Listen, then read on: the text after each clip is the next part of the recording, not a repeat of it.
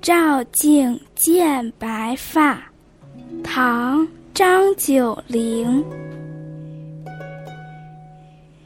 素昔青云志，蹉跎白发年。谁知明镜里，形影自相连。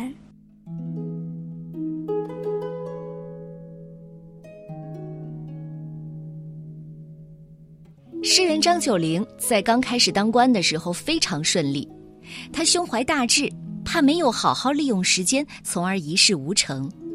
可是后来他被罢免了宰相的职务。接着又被贬为荆州长史，心里自然不痛快。这首《照镜见白发》就是他发出的壮志未酬的感慨。以前做宰相的时候，报效国家，日理万机，志向远大；现在做了长史，蹉跎岁月，虚度年华。谁知道照镜子的时候，才发现自己头发白了，人老了。我深深的感到孤独，只剩下自己的身子和影子相互怜惜。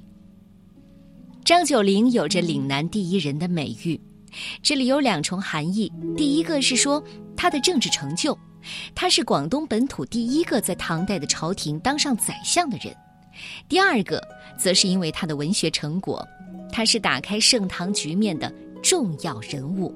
对许多岭南文人都有着巨大的影响。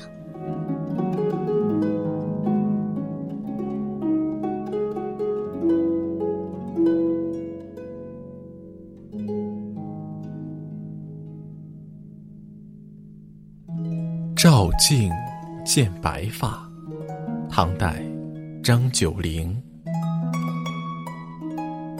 素昔青云志。蹉跎白发年，谁知明镜里，形影自相脸。